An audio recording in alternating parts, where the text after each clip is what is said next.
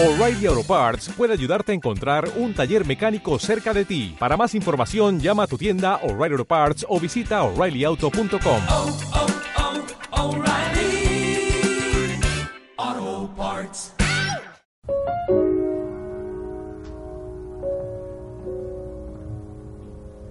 I was distracted and in traffic. I didn't feel it when the earthquake happened, but it really got me thinking. Were you out drinking? Were you in the living room? Buenas noches, queridos amigos, muy buenas noches, queridos esféricos. How, how to let you go and let communication die out. I know Qué cerca estamos ya de la Navidad y por lo tanto qué cerca estamos de los días más emotivos del año. Unos días en los que, por regla general, las familias y amigos se reúnen para compartir. Compartir lo que posiblemente no comparten el resto del año. Y es que la Navidad es una fiesta de unión en la que no sé qué ocurre en nuestra mente, pero todo se transforma en bondad, comprensión y cariño. De repente recordamos que el mundo está lleno de personas que lo están pasando mal. Y recordamos que la xenofobia, la violencia de género, las violaciones de los derechos humanos y un largo etcétera existen. Y eso me sorprende porque es como si algo se apoderara de nosotros. Algo tan fuerte que es capaz de concienciar a millones de personas sin ni siquiera hacerse visible. Es algo tan enormemente fuerte que es capaz de sincronizar al ser humano, independientemente de su lugar de procedencia, de su religión, de su sexo o de su condición. Es una fecha que une. Y aquí voy a hacer un alto. Una fecha que une. La respuesta a esta cuestión tal vez esté en nuestro ADN, en nuestros inicios, en una especie de programación con una fecha concreta para que se ejecute la orden de resetear automáticamente y dejar nuestros miedos, nuestros odios y nuestros problemas atrás y reflexionar en los problemas de otros. ¿Y si esa fuese la intención de nuestros creadores? ¿Y si nuestros creadores realmente nos hicieran a su imagen y semejanza y después de crearnos se dieran cuenta de que algo ha fallado en nuestra programación? ¿O y si un virus de esos que recorren la red nos ha contaminado? El tema es que cada día soy más consciente de que entre tú y yo no existe una gran diferencia. Solo debemos ser lo suficientemente conscientes como para darnos cuenta y atrevernos a cruzar esa fina línea roja. Comienza la cuarta esfera.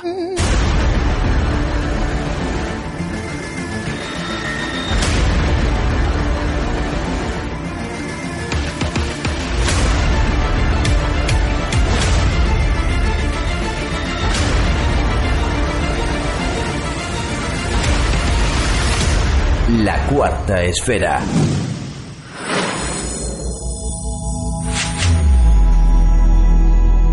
Yeah.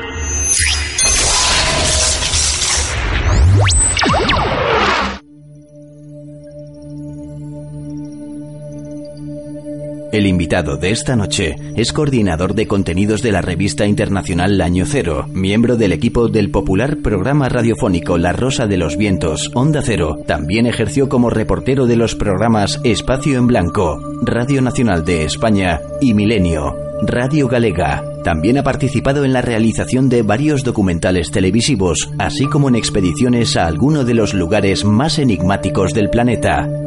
Se sube esta noche a la cuarta esfera Miguel Pedrero.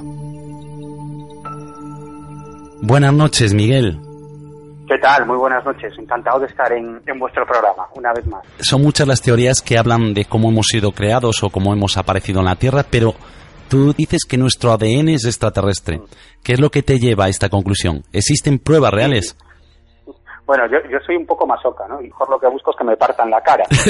pero, pero yo creo que, que, bueno, que, ya he llegado a un, a un punto en el que no quiero ser objetivo. Es decir, eh, yo soy periodista, ¿no? Y muchas veces eh, te planteas la cuestión de la objetividad, ¿no?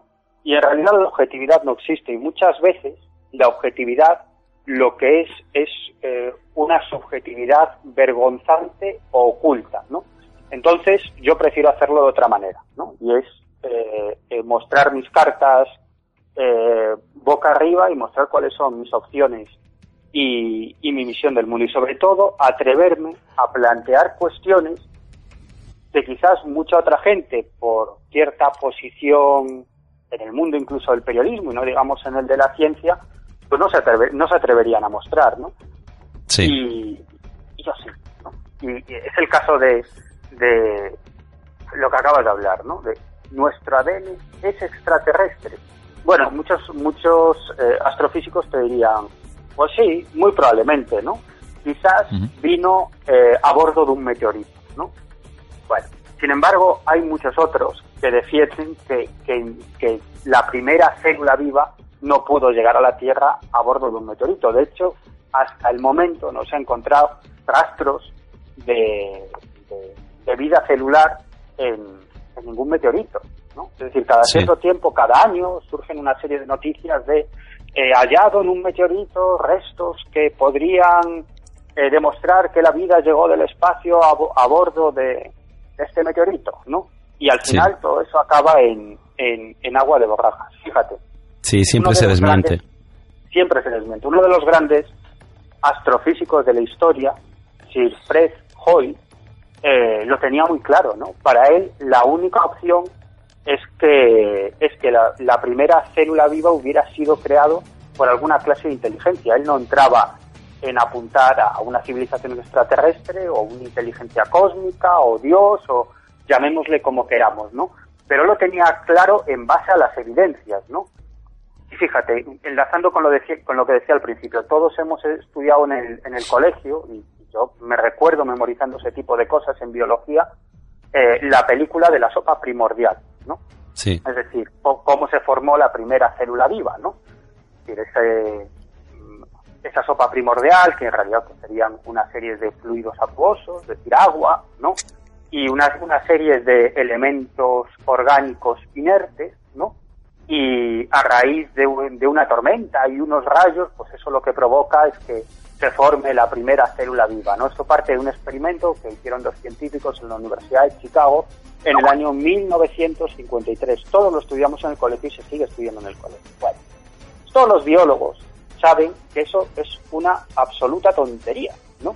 Que jamás se ha demostrado en laboratorio, jamás, ¿no? Ni en el 53, ni después, que, que- esa sopa primordial sometida a, esa, a esos rayos eh, diera lugar a la primera célula. ¿Por qué? Eh, porque es que no es así, porque es que la célula es algo tan tremendamente complicado, complejo, con unos procesos tan increíbles y milimétricamente medidos, eh, con toda una serie de elementos que se tienen que ensamblar. Es decir, es algo tremendamente complicado. Y Fred Hoyle lo decía. Lo decía, mire, si quiere usted hacer en su casa el experimento de la sopa primordial, hágalo. Lo único que va a conseguir es un montón de mierda, ¿no? Y es verdad, nunca vas a conseguir una, una célula. Y además, el problema no es en sí la célula, ¿no? Sino es el software, ¿no? La información, ¿no? Estamos hablando de elementos que se pliegan en determinados momentos de, un- de una forma milimétrica. Estamos hablando de determinados procesos que se activan y se, ina- y se inactivan en, en- en su momento justo, no antes ni después, sino la célula no podría vivir. Y sobre todo, lo más importante, cualquier célula viva tiene que partir de una célula viva, de una célula anterior, ¿no? Por lo tanto, es muy difícil para los científicos explicar cómo se creó esa primera célula, entonces intentan sacar todo tipo de hipótesis que nunca se ha visto que funcione así en la naturaleza, ni nunca se verá. Otro ejemplo, Francis Crick, ¿no? uno de los descubridores, junto a su compañero James Watson, nada más y nada menos que de la estructura del ADN en forma de doble hélice, ¿no? Uno de los grandes hallazgos de la historia de la ciencia. Obviamente ganaron el premio Nobel Sí. por, por ese hallazgo. Pues tanto Watson como Crick estaban convencidos desde el momento de su descubrimiento que el ADN era artificial, que la única opción, y Crick lo dijo hasta el momento de su muerte, que fue hace tan solo unos años, es que hubiera llegado a bordo de una nave extraterrestre, ¿no? Y todo esto se ha ocultado, eh, se ha mirado hacia otro lado, Y, sí, se tienen muy en cuenta muchos trabajos de, de Francis Crick, pero ante esta opinión de el descubridor de la estructura del ADN, pues se mira hacia otro lado y parece que no sale en ningún sitio, en ningún libro científico, en ningún manual y por ahí no, no se tira. ¿Por qué? Porque desde hace mucho tiempo, y es una cuestión simplemente psicológica, filosófica, incluso dogmática, eh, pues la ciencia se basa en el puro materialismo, es decir, todo lo que sea ir más allá del mundo que funciona como una especie de mecanismo eh, eh, mecánico de el famoso reloj de Newton, Sí. pues cualquiera que se salga de, que, que se salga de ahí ya no tiene entrada en el mundo de la ciencia porque solamente mira el materialismo puro y duro, ¿no? Pero sin embargo hay una serie de evidencias que apuntan a todo lo contrario, ¿no? Ese materialismo se está reflejando para empezar con, con, con, con el hallazgo de, de- de un campo de conocimiento absolutamente increíble que es el de la física cuántica, que no es novedoso, que parte de principios del siglo XX, o sea, imagínate cómo ha llovido, ¿no? Sí. Y, y ahí fue cuando se ha descubierto que el mundo funciona de una manera muy diferente a la, la que, que todavía hoy en día se siguen agarrando muchos campos de la ciencia. ¿no? Ya se sabe que el mundo es absolutamente diferente. El mundo cuántico ha abierto unas puertas, unas puertas increíbles a la ciencia ficción. Yo cuando leo eh, libros de, de grandes científicos, de grandes cuánticos, ¿no? libros de divulgación científica, Sí. obviamente, eh, y lees lo que pone ahí, dices, caray, si lo que cuentan estos hombres es mucho más increíbles que mis casos de ovnis, de fenómenos paranormales, de anomalías espaciotemporales, y esto es muchísimo más increíble, fascinante, incluso te diría fantasioso, ¿no? Eso sí que es ciencia ficción, ¿no? Sí. se sabe que el mundo funciona así, no se sabe por qué, pero es así. Sin embargo, la ciencia todavía está, todos los campos del conocimiento, no tanto la física con el hallazgo de la física cuántica, pero todos los demás campos del conocimiento, la historia, la arqueología, la psicología, la psiquiatría, la medicina, en el fondo se basan en, en, en una concepción de la realidad ya caduca y muy superada que parte de, de, del- de hace muchísimos siglos, ¿no? Que es Descartes y Newton, ¿no? Que está muy bien Sí. y que en su momento eh, eh, fue un paso de gigante, pero que ya está superado. Y ahora es otra cosa. Parece como que se quedaron ahí, ¿no? No quieren abrir los ojos, que es lo que deberían hacer, ¿no? Dar la oportunidad a los nuevos, a los que vienen eh, nuevos y aportan nuevas eh, pruebas a esos descubrimientos.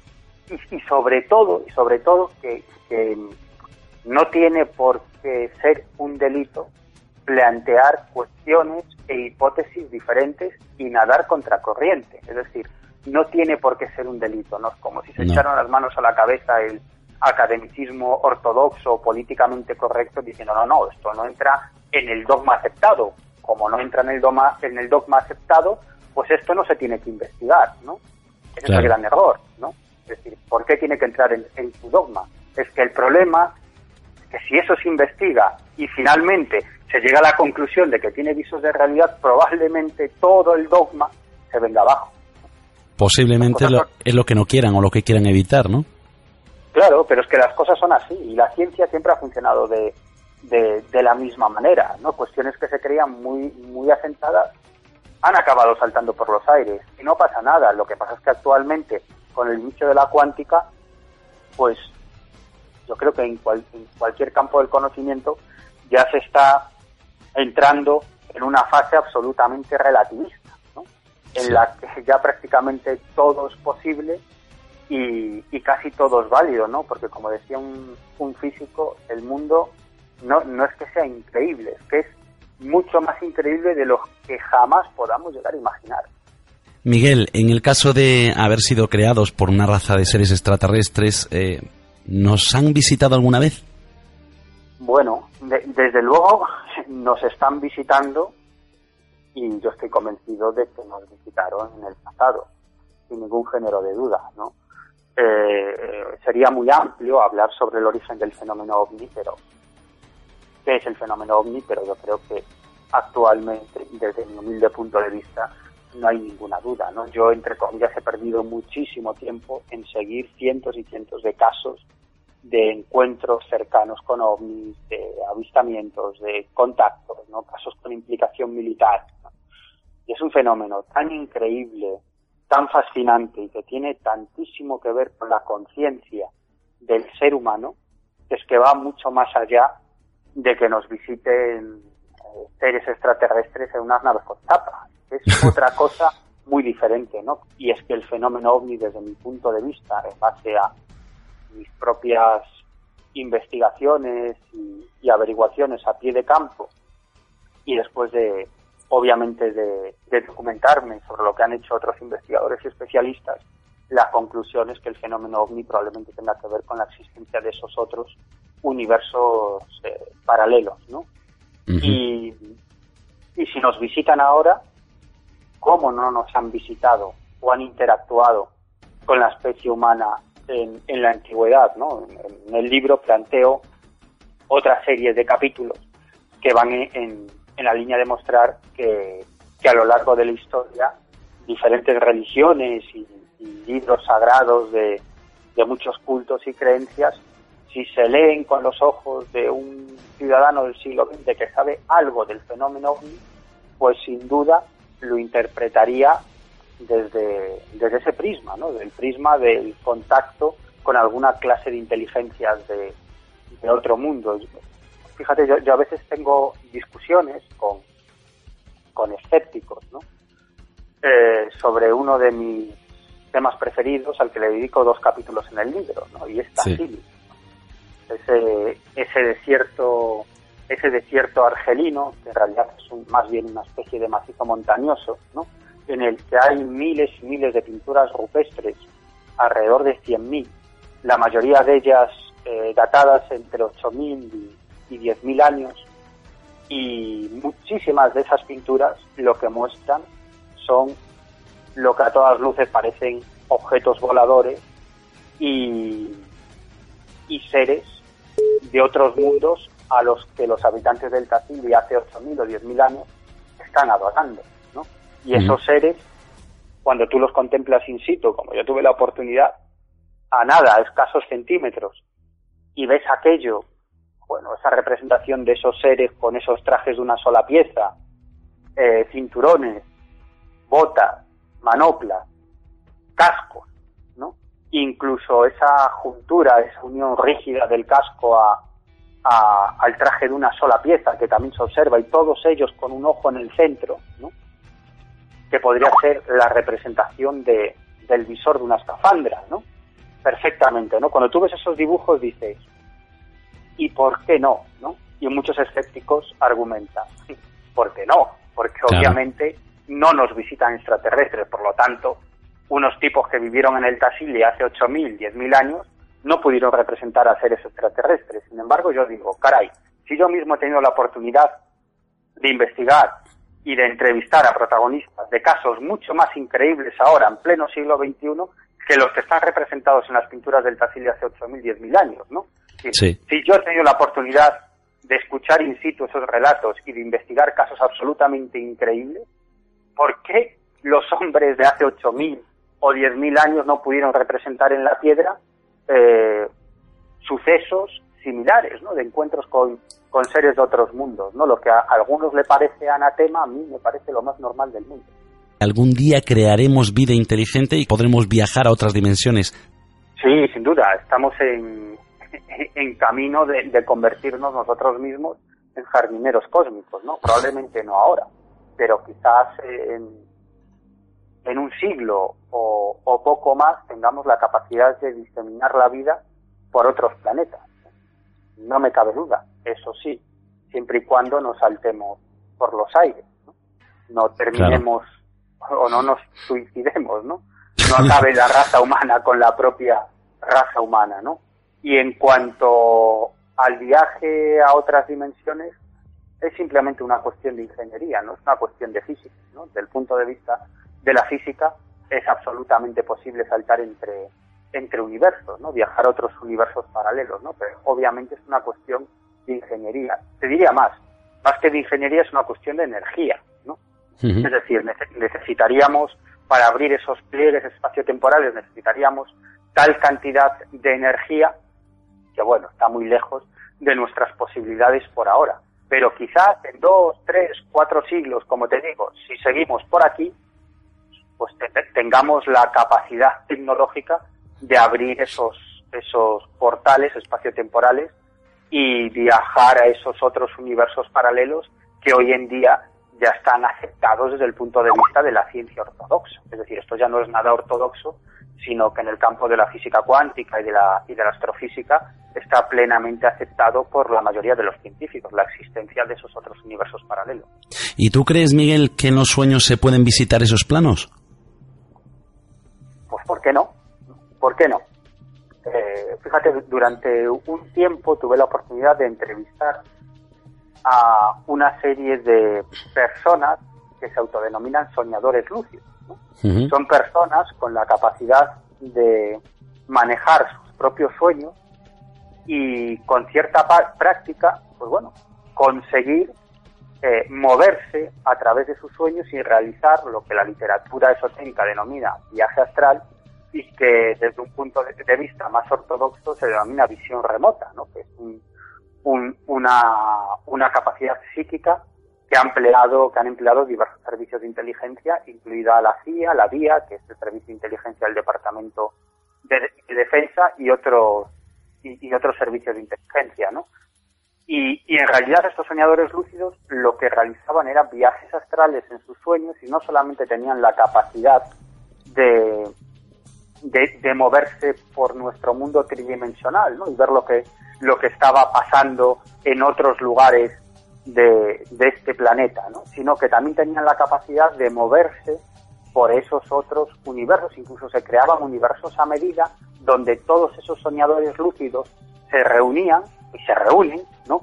Y llevan a cabo determinadas actividades, ¿no? Yo me he encontrado con personas absolutamente anónimas que no tienen ninguna vinculación con el mundo paranormal ni con el mundo esotérico, que sin embargo eh, han logrado eh, convertirse en soñadores lúcidos y que muchos de ellos se han conocido en el astral, es decir, en, en esos Sí. sueños lúcidos y se han pasado los datos, las direcciones de correo e incluso los números de teléfono. ¿no? Lo curioso y lo sorprendente es que tampoco es tan difícil convertirse en un soñador lúcido, que es lo que me decían todos ellos. ¿no?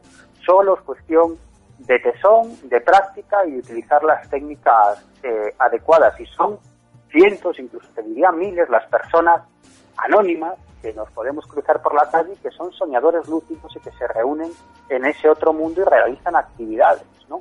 Bueno, es algo sorprendente, pero, pero, pero es así. En el campo de la antropología, por ejemplo, hay recogidos eh, muchos incidentes, casos, sucesos de antropólogos que eh, dentro de, de ciertos rituales y tomando ciertas plantas alucinógenas han tenido la capacidad de viajar y ver lo que ocurría en sus domicilios a miles de kilómetros de distancia y luego describirlo con absoluta perfección, ¿no?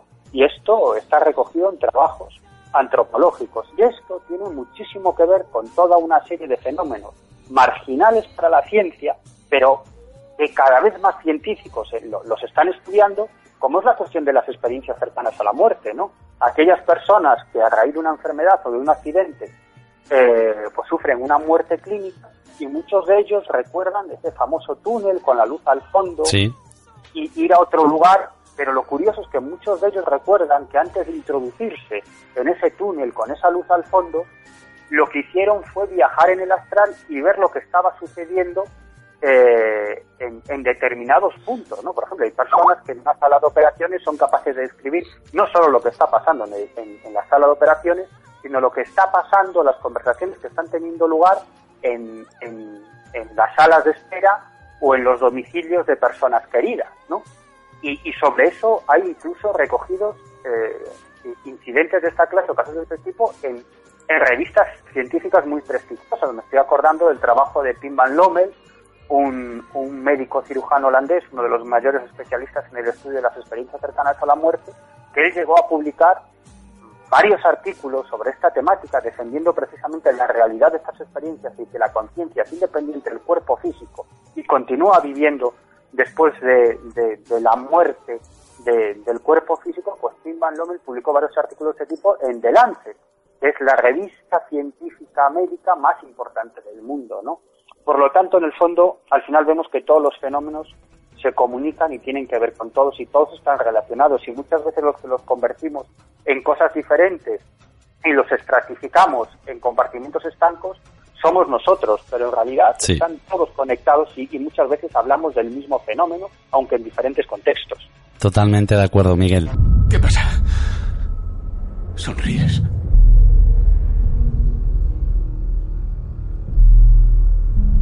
Puedo creerlo. Quieren que vayamos a buscarlos. La cuarta esfera.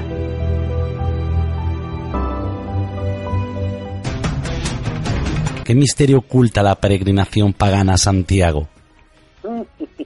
Bueno, este, este es uno, uno de, de mis asuntos preferidos po- por, el que me han dado muchísimos palos y, y, y- un tema con el que he disfrutado mucho, ¿no? que incluso en su momento llegué a dedicarle un libro que, que se titulaba La tumba del último druida. ¿no?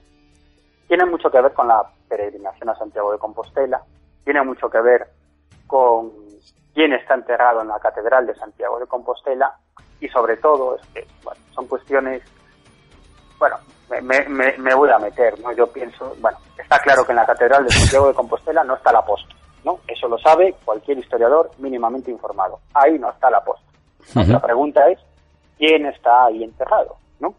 Y hay muchas evidencias que apuntan a que ahí está enterrado un hereje ejecutado por la Iglesia Católica, ¿no? el obispo hereje prisciliano, ¿no?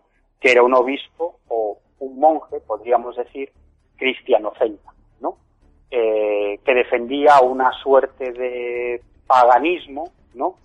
y que unía pues ciertos dogmas del incipiente cristianismo, porque estamos hablando, este hombre vivió en el siglo IV de nuestra era, con toda una serie de tradiciones celtas paganas. ¿no? Bueno, precisamente por eso acabó siendo ajusticiado, ¿no? ejecutado por la Iglesia Católica, precisamente porque estaba a punto de crear un cisma enorme que podría dar lugar a otra iglesia, ¿no? una iglesia paralela a la, a la católica. Desde mi punto de vista hay muchas evidencias que apuntan a que ahí está enterrado el, el obispo hereje prisciliano. ¿no? Eh, siglos después, cuando se inicia la Reconquista, pues bueno, eh, eh, los, eh, los mandamases católicos pues inventaron toda una serie de, de, de leyendas. Bueno, pues que fuesen un poco la punta de lanza de esa reconquista de, de, de la península, ¿no? Y, y en realidad eran todo leyendas, invenciones, donde había una tradición pagana, pues inventaban un santo, ¿no? Donde había un, un centro de peregrinación, porque la gente iba a adorar a un santo con, o a, una, a, un, a un personaje que, que había tenido ciertas capacidades mágicas o curativas, etcétera, etcétera, pues en su lugar eh, eh, era sustituido por un santo, ¿no? Y, y se hicieron correr muchos rumores y se crearon muchas leyendas. Y una de ellas fue la llegada de Santiago de Compostela y que estaba enterrado en donde hoy se erige la Catedral de Santiago. En realidad ahí quien estaba enterrado era otro personaje, muy probablemente el celta pagano prisciliano, ¿no? Ujú. Al que al que se, se, se impuso por parte de la jerarquía católica, se impuso que allí estaba enterrado el, eh, ahí estaba enterrado Santiago, ¿no? Bueno, como podían haber elegido a San Pablo o, o a cualquiera. Sí, a otro, ¿no? cualquiera. A cualquiera, ¿no? Se, se hizo circular esa, esa leyenda, ¿no?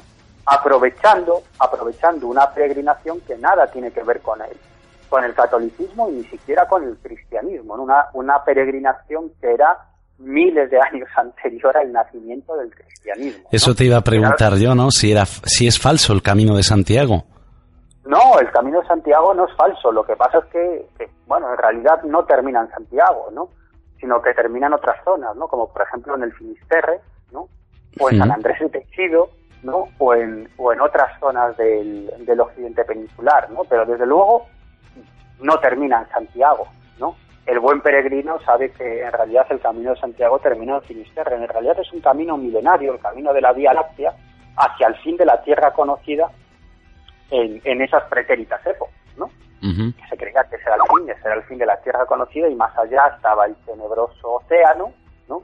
Y, y, y bueno, y nadie sabía que había más allá, ¿no? Era todo un, un misterio, ¿no? La tradición celta pagana se refería a la isla de la eterna juventud, ¿no? Al paraíso, al paraíso celta, ¿no? Una isla que existiría en medio del océano Atlántico y que sería una especie de paraíso, ¿no? Repleto de hombres y mujeres muy bellos, donde habría alimento en abundancia, eh, no habría sufrimiento ni enfermedades y todo el mundo viviría. Qué chulada, ¿no? Qué chulada.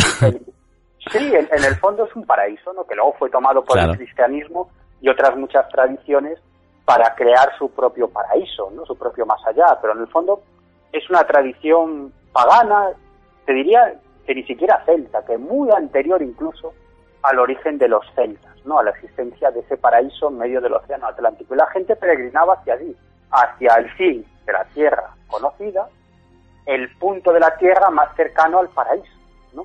Y a su alrededor había toda una serie de creencias paganas, como digo, miles y miles de años anteriores al cristianismo. Cuando nace el cristianismo, lo que hizo fue simplemente sustituir toda una serie de tradiciones paganas por otras católicas, ¿no? Pues donde había un lugar en el que se adoraba las piedras porque tenían ciertos dones curativos, pues inventan la leyenda de que allí llegó un santo, ¿no? Entonces ya hay que adorar al santo, ¿no? Claro. Así se hizo con muchos lugares. En Galicia, todo el mundo lo sabe, donde se erige una ermita, en cualquier lugar donde se erige una ermita, anteriormente lo que había era un culto pagano y actualmente se siguen celebrando esos cultos paganos, ¿no? Es una mezcla, una mistura de, de, de, tradiciones cristianas y de tradiciones paganas y se hace eh, con toda la normalidad del mundo, sin ir más lejos en, en, en Musía, ¿no? Sí. Pues cuando, cuando, cuando la gente pasa por debajo de la piedra dos cadrís para, para curarse males renales, ¿no? Es una tradición pagana, pero luego van a ver a la Virgen, ¿no? Claro.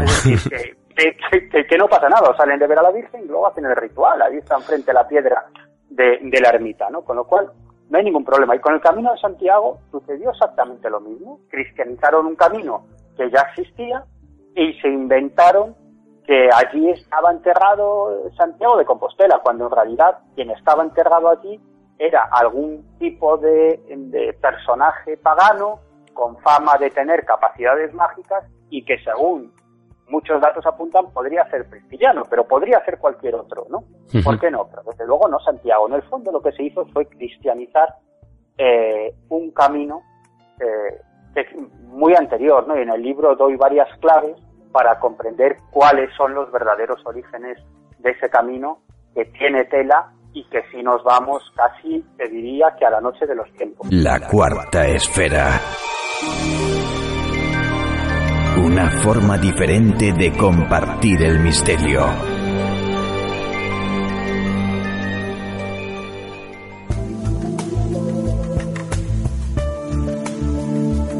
Miguel, ¿surgió la vida por la intervención de una inteligencia creadora? Bueno, cada, vez hay, más científicos, más astrofísicos que para nada son creyentes en ninguna religión, ni en ningún movimiento esotérico, ni en nada por el estilo, que defienden esta opción, ¿no? Es decir, la existencia de algún tipo de inteligencia cósmica, o llámale como quieras, o Dios, ¿no? Que hubiese sido el responsable de, la creación de, nuestra realidad, ¿no? Esto que, es anatema, en el fondo, actualmente se está discutiendo desde, desde diferentes posturas y cada postura plantea elementos muy a tener en cuenta, ¿no? Desde el punto de vista más materialista suele deslegitimarse utilizando el arma de que, de que esta tesis de, del universo como creación de, alguna clase de, inteligencia está apoyado por toda una serie de movimientos religiosos, ¿no? Obviamente, ¿no? Porque defiende una tesis que también defienden esos movimientos religiosos, ¿no? es muy abstracto, ¿no? Pero en realidad eh, nada tiene que ver con eso. Que lo instrumentalicen ciertos movimientos religiosos no quiere decir que desde el campo de la ciencia existan eh, cada vez más más científicos y sobre todo más astrofísicos que defiendan esta postura, ¿no? Porque la gran pregunta, ¿no? Porque tenemos muchas teorías sobre el origen de, de nuestro universo y de otros universos, ¿no? De ellos, o, la teoría más en boga actualmente es el famoso Big Bang, ¿no? Sí. Que, que parece que sí tiene ciertos visos de realidad por, por una serie de, de, elementos que se han descubierto, ¿no? Uno de ellos es la famosa radiación de fondo, ¿no? Cuando eh, eh, empieza a, a diseminarse la teoría del Big Bang, ¿no? Empiezan a realizar trabajos sobre esto, pues eh, desde luego lo que todos los científicos tienen claros es que si ese Big Bang fuese cierto, tendría que existir un eco cósmico, ¿no? O sea, lo que en realidad llamamos radiación de fondo de microondas, ¿no? Pero nadie lo, nadie sabía de esa radiación de fondo hasta los años 70, ¿no? Cuando dos astrofísicos, aparentemente por casualidad, bueno, aparentemente no, por casualidad, ¿no? Descubren esa radiación de fondo, ¿no? Pues, bueno, al principio no sabían muy bien de qué se trataba y, y en, uno, en, un primer momento lo que se pensaron es que esa anomalía que estaban captando en realidad era mierda de pájaro en su radiotelescopio. Eso es lo, eso es lo que pensaron en un principio, ¿no? Total, que dejaron como los chorros del oro el telescopio y seguían viendo y seguían captando esa anomalía, con lo cual llegaron a la conclusión de que no era mierda de pájaro, ¿no? Y a partir de ahí, a partir de ahí, pues, pues bueno, comienzan a realizarse toda una serie de estudios, comienza a investigarse, a investigarse la cuestión y finalmente se descubre que esa anomalía es lo que se llama radiación de fondo, el eco cósmico del Big Bang, es decir, una teoría o un descubrimiento, desde luego, muy potente que apunta a la realidad de ese Big Bang. ¿Qué es el Big Bang? Todo el mundo dice una explosión, ¿no? Bueno, en realidad no se sabe, ¿no? Un, físico te, diría que, en realidad el, Big Bang no, no, tiene nada que ver con una explosión, sino con, em, digamos, que, que, cierta anomalía que se produjo en un universo paralelo y dio lugar a otra serie de universos paralelos, etcétera, etcétera, etcétera, ¿no? Pero bueno, en realidad estamos hablando de, de, la teoría del, del Big Bang, ¿no? Vale, eso está muy bien, ¿no? Pero, ¿qué es lo que provocó ese Big Bang? Sobre todo, si, si ese, si nuestro universo procede de una anomalía en otro universo, lo, lo, lo que llaman los, los físicos una fluctuación cuántica, ¿no? Un universo que dio lugar a nuestro universo, ¿no? ¿Vale? Dice, no necesitamos a Dios, ¿no? Ellos dicen, ah, tú lees a, Stephen Hawking y dices, no necesitamos a Dios, ¿no? Nuestro universo nace de una fluctuación cuántica en otro universo. Va. La siguiente pregunta es, bueno, ¿cómo se creó ese universo, no? Es muy fácil, de una fluctuación cuántica en otro universo, ¿no? Sí. Vale, ¿cómo se creó ese universo? Muy fácil, una fluctuación cuántica en otro universo que dio lugar a ese universo, ya. Y el principio de todo esto, ¿cómo se crea el primer universo, no? Bueno, es una pregunta que, ya trasciende el, ámbito de la ciencia y es ya más filosófica que otra cosa, ¿no? Pero una pregunta a la que no hay respuesta, ¿no? Y a mí me hace mucha gracia cuando toda una serie de científicos de gran renombre intentan por todos sus medios matar a Dios, ¿no? O esa inteligencia creadora en sus libros. Y yo digo, qué parida, ¿no? si, si es que lo que, lo que cualquiera con dos ojos y, y con un cerebro ve es que no hay respuesta. Entonces, es mucho más fácil decir, comprendemos hasta aquí, y a partir de aquí, para esto no tenemos respuesta, ¿no? Es mucho más fácil eso que intentar matar a Dios o intentar crear una hipótesis absolutamente materialista basada en la nada. Y lo mismo digo al lo contrario, ¿eh?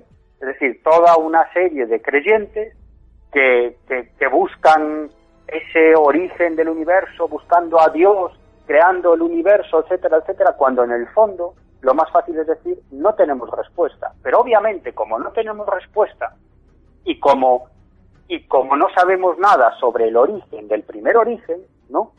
Pues, oye, ¿por qué no se puede hablar de esa inteligencia creadora, Dios o como lo queramos llamar? ¿Por qué es un anatema? Si es que no tiene nada que ver con la religión, si es que no tiene nada que ver con ningún culto, ¿no? es algo más filosófico y más científico, ¿no? Y lo que planteo en ese artículo, de título Dios existe, evidencias científicas, pues son una serie de evidencias en toda una serie de campos, aquí acabo de nombrar uno, que es el de la astrofísica, que apuntan a la existencia, al menos, de alguna clase de inteligencia creadora, y aquí las palabras nos limitan, ¿no? Que sería la responsable de, de crear nuestro universo y otros universos paralelos de algún modo o en base a cierto orden cósmico, etcétera, etcétera, etcétera. ¿no? Yo creo que no es anatema y es una cuestión más filosófica que otra cosa. Por eso me hace mucha gracia cuando los científicos se esfuerzan y se esfuerzan y se esfuerzan en matar a Dios. ¿no? Y tú cuando lees sus libros, pues al final la conclusión a la que llegas es la misma que antes de empezar por la primera página, que en realidad no lo sabemos. Hay alguien en el otro lado. Sí, diga. Hola. Compruébalo tú mismo. Contacta con nosotros. Redacción la 4 esfera arroba gmail.com No puedo dar por finalizada la entrevista sin hacer esta pregunta. Miguel, ¿nos visitan inteligencias de universos paralelos? Yo pienso que sí. Yo pienso que sí. Yo pienso que el fenómeno ovni tiene mucho más que ver con, con eso, ¿no? Y, y cuando uno sigue muchos y muchos casos se da cuenta de que nada tiene que ver con, con, con extraterrestres que vienen aquí a una serie de naves. Es que absolutamente para nada. Cuando tú investigas casos de encuentros cercanos, te das cuenta de un montón de, entre comillas, anomalías, ¿no? Anomalías que yo he bautizado con el nombre de marcas de veracidad. ¿no? En realidad son una serie de elementos marginales al relato principal, ¿no? Al relato del encuentro cercano con ese ovni y, o, con, o con esos seres extraños, con esos humanoides que descienden una nave voladora, que es capaz de realizar una serie de maniobras de ciencia ficción. Bueno, pues cuando tú entrevistas a mucha gente, pues enseguida captas una serie de elementos marginales al relato, aparentemente marginales, pero para que para mí son la clave del fenómeno. ¿no? Cuando un testigo te dice, oye, pues yo estaba harto de ir por esa carretera a esas horas, todos los días hago esa carretera al salir del trabajo, y hay un tráfico endiablado a esas horas. Oye, ese día que tuve el encuentro con, con, aquel, con aquel extraño objeto y con aquellos seres, no pasó ni un solo coche, ¿no? Esto que uh -huh. Coincidencia, cuando lo escuchas una vez vale, cinco vale, 50 vale, cuando lo has escuchado 400 veces dices, hombre, a lo mejor aquí está la clave de algo, ¿no? Algo existe, o, ¿no? Algo hay, es decir, estamos hablando de un fenómeno y como este te podría poner muchos ejemplos, que tiene la capacidad de interactuar no solamente con la mente de la persona que va a vivir, que va a vivir ese fenómeno, sino con la mente de muchas otras personas para despejar el teatro de operaciones. Es decir, es un fenómeno que, mate, que maneja la materia a voluntad. Es decir, es otra cosa. Probablemente estamos hablando de alguna clase de inteligencia o inteligencias provenientes de universos paralelos que se presentan ante nosotros de un modo que los podamos reconocer. Porque si no, que no sabríamos qué son. ¿Cómo le explicas tú a tu gato que estás haciendo la declaración de la renta? Tu gato te claro. puede ver, puede captar algo de ti, pero nunca sabrá realmente quién eres tú, porque no tiene la capacidad cerebral adecuada para comprenderlo. Y le puedes explicar una ecuación de segundo grado todos los días a tu gato hasta que tu gato se muera y tu gato no comprenderá jamás que es una ecuación de, grado, de segundo grado. Es una cuestión de estructura cerebral. ¿no? Y yo creo que a nosotros nos pasa lo mismo respecto a esas otras inteligencias, con lo cual se presentan ante nosotros de un modo que los podamos reconocer. La pregunta, la siguiente pregunta, obviamente es ¿para qué? ¿no? Pues, uh -huh. Obviamente no lo sé para qué, quizás para provocar algún tipo de cambio de conciencia muy a largo plazo. A mí cuando me preguntan, oye, está bien lo de los ovnis, pero oye, ¿por qué no se presentan de una vez y se dejan de tonterías, no? ¿Por qué no aparecen delante o encima de la Casa Blanca y... Sí, los asustan dicen, a todos.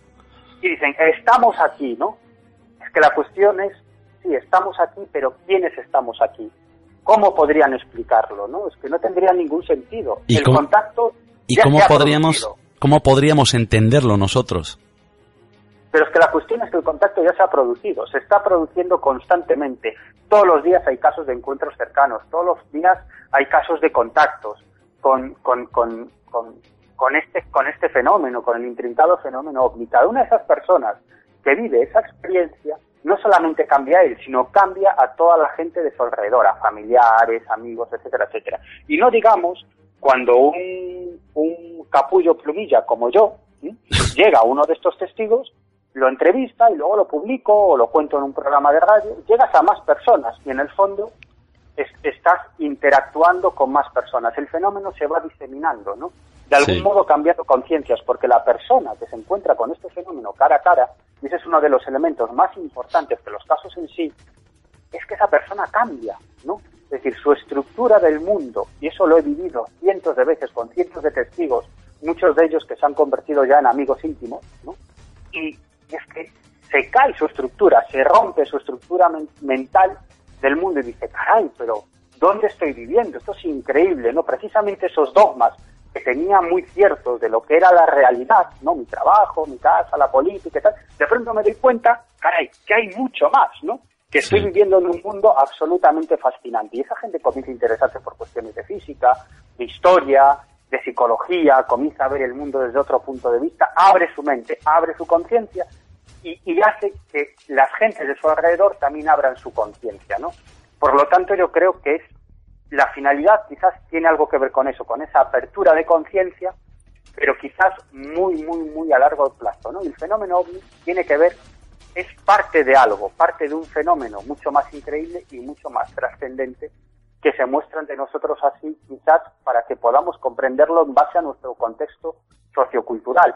Pero en el fondo no es más que eso. El fenómeno ovni, opino, yo pienso, que puede ser un platillo volante que deje un rastro en el suelo, pero también puede ser un pensamiento en tu cabeza o puede ser la Santa Compañía.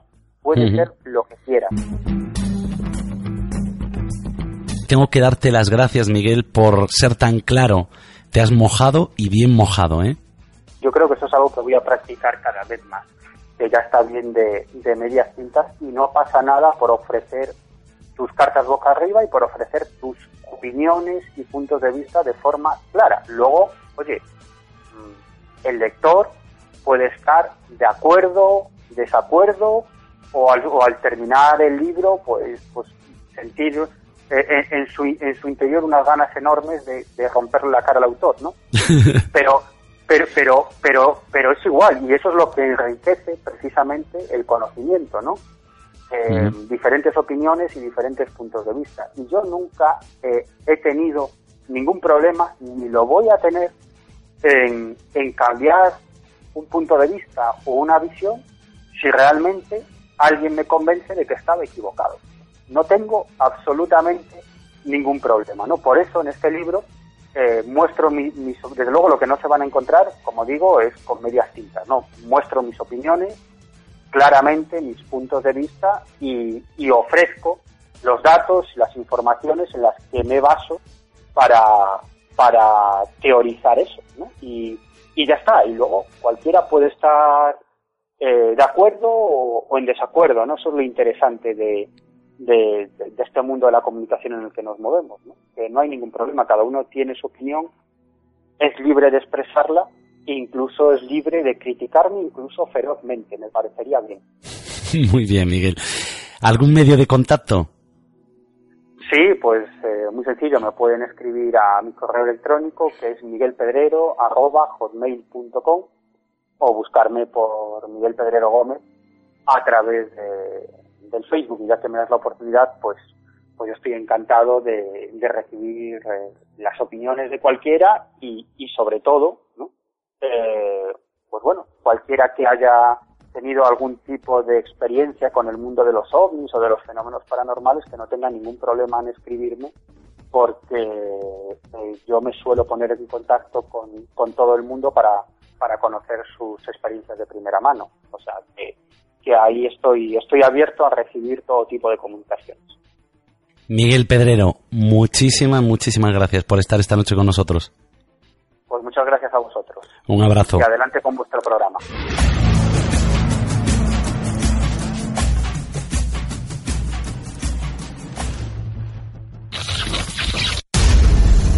Envía tu historia a redacción arroba lacuartaesfera.net y forma parte de nuestros corresponsales de lo insólito.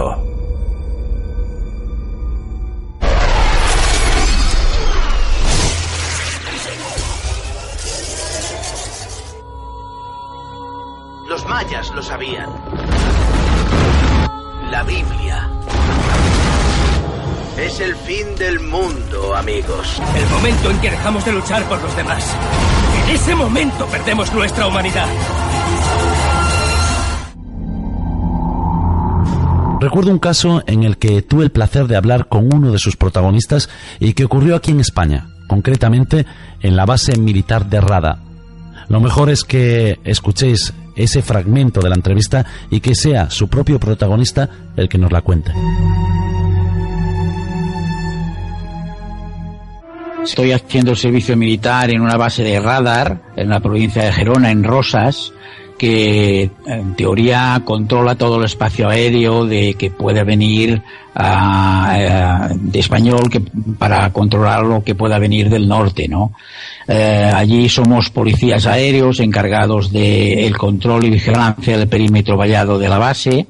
Contamos con perros adiestrados y esa noche del 25 de marzo eh, después de, de, que tenemos un concierto de aullidos de los perros que estaban detectando que algo pasaba, aullando, que no es muy normal en los perros eh, policías alemán, sino que ladran habitualmente, pues esa noche estaban realmente algo excitados y había algo diferencial. Salimos de ver una película que vimos en la tele y, y vimos atónitos como en la vertical de las antenas de microondas de la base había una nave detenida, parada, una nave con eh, una gran luminosidad, pero que no deslumbraba y permitía ver perfectamente su contorno, incluso en su centro como una ristra de puntos luminosos más fuertes o ventanillas, no sabemos muy bien lo que era.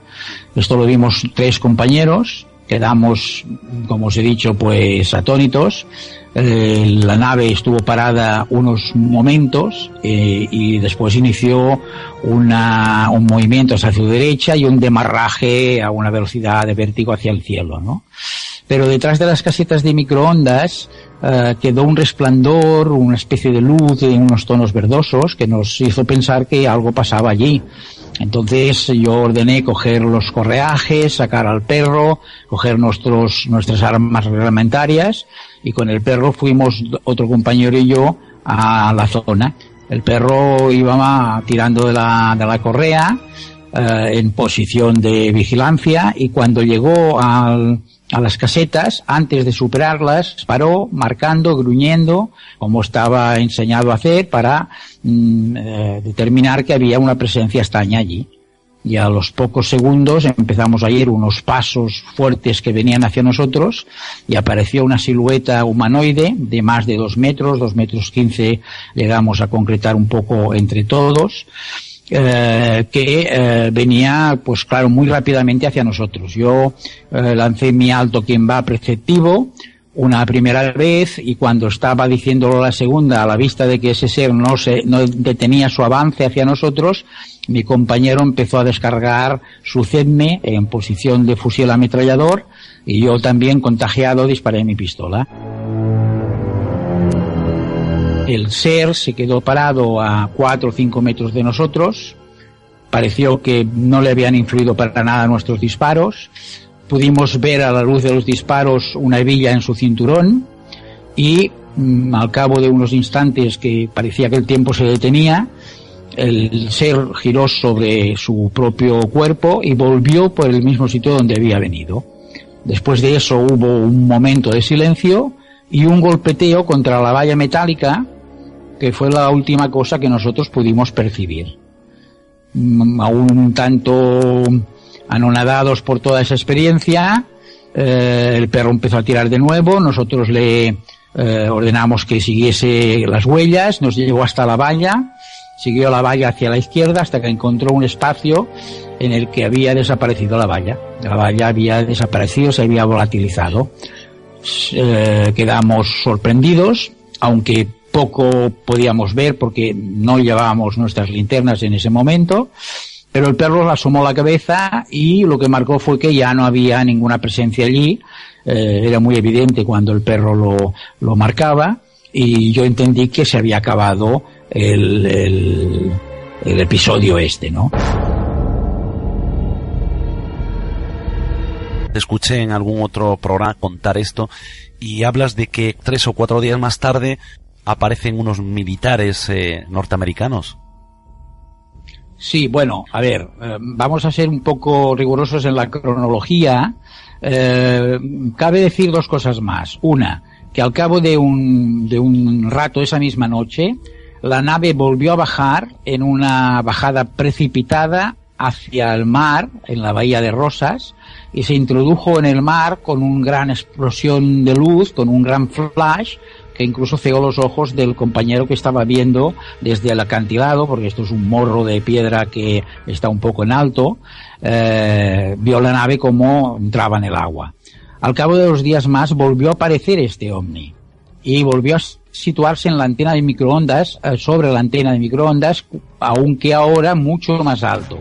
Y entonces ya pudo verlo prácticamente la gente de toda la base.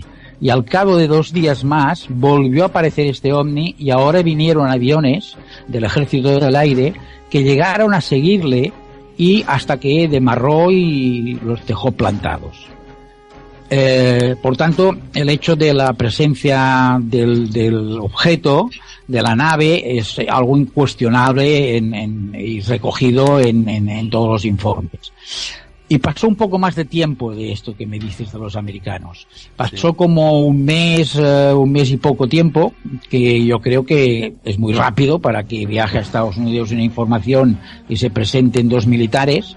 Y aparecieron dos militares que nos hicieron unos interrogatorios exhaustivos, venían con unos cuestionarios, venían con una, una como una especie de, de lección muy bien aprendida estos sí que evidentemente sabían muy bien de lo que hablaban y nos interrogaron juntos por separado, subieron arriba a la zona de, de radar donde había caecido todo esto, cogieron al perro, se lo llevaron a la caseta, yo no sé qué le hicieron al perro. Y al final de toda esta investigación, pues acabaron eh, haciéndolos unas fotografías eh, con flashes muy potentes, eh, con sol y frente a unas paredes blancas, que produjeron una situación de olvido total en nuestra memoria. Y no fue hasta que con Miguel Pedrero, que hizo eh, una investigación y un reportaje que luego apareció en Año Cero, nos reunió de nuevo a los compañeros, cuando hablando unos con otros, recordamos que habíamos americanos y que casi habíamos olvidado ese episodio. Tú nos comentas que en una de las ocasiones se puede ver a ese ovni eh, meterse en el mar, ¿no? ¿Alguna vez enviaron a alguien allí para comprobar si había algo allí debajo? Bueno, lo, los que observamos que se introducían en el mar eh, fue uno de nuestros compañeros, Luis, que además incluso se vio afectado en su vista por el flash tremendo que hizo, pero no sabemos si eh, a nivel militar o algún otro nivel nadie fue a investigar allí. A nosotros, desde luego, nuestros mandos nos dijeron que eh, esto era secreto absoluto porque la base militar de radar es una base secreta, que no podíamos hablar con nadie todo esto ante lo cual nosotros protestamos un poco porque se había corrido la voz por todo Rosas, cada que es, y había sido mucha gente la que había participado de esto y no podían pedirnos a nosotros que no hablásemos cuando podía haber mucha gente que estuviese hablando de todo esto, ¿no? Pero eso nos, nos, nos dijeron y nadie nos dio ninguna explicación. No sabemos si en el informe mmm, del caso que conservan los militares y que uh, aún a horas de hoy no se ha des, eh, desclasificado, pues puede haber alguna referencia a esto, pero yo lo desconozco. El hermetismo militar, ¿no? A lo mejor. Exacta, exactamente, sí, sí, sí. Ellos no, no pueden aceptar fácilmente de que una nave desconocida invada el espacio aéreo, no puedan tener ningún control sobre ella, claro.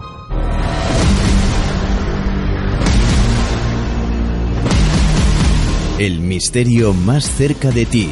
La cuarta esfera con Eduardo Pereira.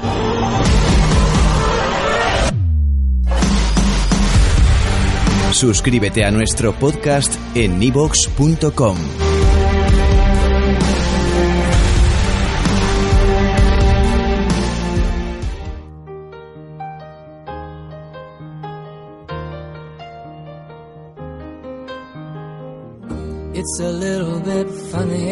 Dirige y presenta Eduardo Pereira. Y vamos a poner punto y final al programa de esta noche, retomando y finalizando lo dicho al principio del programa. La Navidad, bonita época del año donde el ser humano, por una u otra razón, se sincroniza y decide plantar cara a su mayor enemigo. Y muchos os preguntaréis, ¿cuál es ese enemigo tan destructivo al que se refiere Eduardo? La respuesta es muy sencilla. Ese enemigo es el ego. Pero tenemos una forma de combatirlo. Y lo mejor de todo es que una vez al año conseguimos vencerlo. Cuando nos unimos. Cuando enviamos ese mensaje a nuestro amigo diciéndole que lo echamos de menos. Cuando escribimos al amor de nuestra vida y le decimos que lo amamos. O cuando deseamos al vecino un feliz año. ¿Nos dais cuenta de que tenemos la solución a nuestro alcance? La tenemos en nuestras manos, en nuestro poder. Porque todo es cuestión de... es cuestión de... Es cuestión de cruzar esa estrecha y fina línea roja que nos separa de eso tan bonito y que todos buscamos cada vez que comienza un año y que conocemos como felicidad. Queridos amigos, queridos esféricos, nos vemos dentro de siete días en un nuevo vuelo con la cuarta esfera.